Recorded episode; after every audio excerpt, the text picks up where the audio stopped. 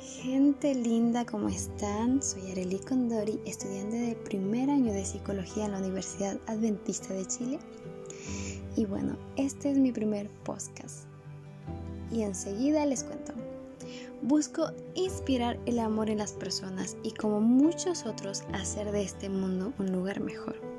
Y ese es el por qué y para qué de mi tema del día de hoy, el cual yo lo llamo ¿Por qué existe el mal? A modo de introducción, les contaré una experiencia mía bastante desagradable. Hace un par de años mi familia y yo emigramos a Chile para una vida mejor. Claro, resulta que llegamos a arrendar donde un señor aparentemente amable e inocente. Estuvimos un año viviendo en su casa. Al principio todo bien sin embargo, al pasar los meses nos dimos cuenta que pagábamos de la luz un monto realmente alto. Pero no sabíamos por qué, ya que era lo que menos intentábamos utilizar, incluso ahorrábamos. Como ya se pueden estar imaginando, mi maravillosa madre junto con Copelec, que es la empresa de la luz, descubrieron que el arrendador quien era nuestro vecino, había conectado unos cables para robarnos luz. y estábamos pagando la luz tanto de él como la de nosotros. Lo peor es que días antes vino a reclamarnos de ponernos al día con la cuenta de la luz. Una situación muy desagradable para mi familia. Gracias a Dios logramos salir de aquella casa no se podía conversar con el Señor, ya que solamente se alteraba y bueno, ahora vivimos en un lugar mucho mejor. Pero ¿a qué le voy contando esta pequeña experiencia? Este mundo está repleto de personas que hacen el mal. Está en todo lado y nosotros vivimos el día a día con él. Ya sea en el trabajo o de camino a él, en la escuela o por parte de los profesores, entre otros. Sin embargo, ¿existe algún tratamiento para este? Mm, buena pregunta. El mal se originó en el cielo. Nadie sabe de dónde nació este problema, pero fue el bellísimo ángel Lucifer quien comenzó todo debido a sus celos por el Hijo de Dios, Jesús.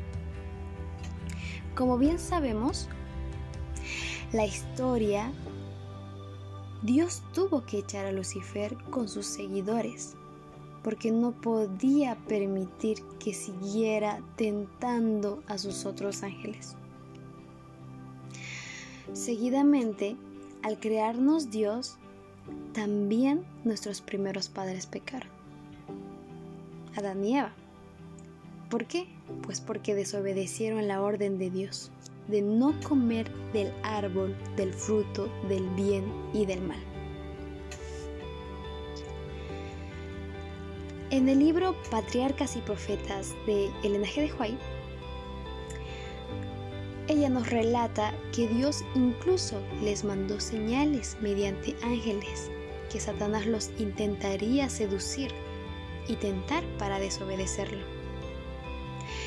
Y aún así, ellos decidieron seguir a Satanás. La consecuencia, bien lo sabemos, fueron echados del precioso Edén, creado para nosotros.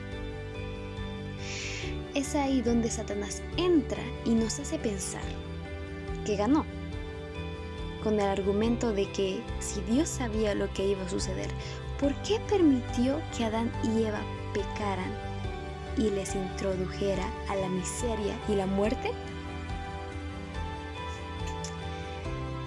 Estoy segura, estás dudando, pero bueno, acá continúo con la respuesta. Los hijos de Dios, sabiendo del amor y misericordia de Dios, oyeron primero al enemigo antes que oír a nuestro Padre. Esa misma historia se repite día a día en el día de hoy. Satanás nos está haciendo creer que Dios no es misericordioso ni nos ama por permitir que pequemos. Pero debemos tener en cuenta algo muy importante. Escúchame bien. Dios nos dio la oportunidad de saber elegir. Tenemos el libre albedrío de tomar nuestras propias decisiones. El propósito de Dios no era ni es forzar la voluntad de nadie. Nuestro desafío de cada día es someternos a la prueba de la desobediencia. No nos ponemos en situaciones donde debamos ser obligados a ceder el mal. Obviamente, escúchame, obviamente pasamos por situaciones donde no nos creemos capaces de enfrentarlos. Pero si estuviésemos agarrados de la mano de Dios, sería tan diferente. Él ya derrotó el mal. Imaginemos un mundo sin pecado, es decir, sin el mal. Sería un mundo realmente muy extraordinario, impactador, bellísimo. ¿Por qué? Porque todos nos amaríamos sin crítica alguna. Seríamos felices todos y no existiría lo que es la tristeza, el rencor, el odio, la codicia, entre otros. ¿Quién no querría vivir en un mundo así? Y claramente podemos vivir sin el pecado, porque vivir con pecado es vivir con el mal. Te estarás preguntando, ¿cómo así, Arely? Pues sí, y aquí les va el secreto de la felicidad. Ponme mucha, mucha atención. El secreto de la felicidad es vivir cada día tomados de la mano de Dios. Así es, querida familia. Vivir en constante comunión con nuestro Padre, mediante la constante oración y lectura de su palabra, ya que es ella la que nos guiará, obviamente. Esto no quiere decir que no vayamos a vivir dificultades. Es más, nuestras luchas pueden que sean más fuertes, porque el enemigo atacará de igual manera a un siervo fiel. Sin embargo, será más fácil vencer la prueba. Porque, porque por el simple hecho de que Dios estará de nuestro lado luchando juntamente con nosotros. Así es, de nuestra mano, paso a paso, y nada podrá derrotarnos. Porque si Dios con nosotros, ¿quién contra nosotros? Ahí te dejo.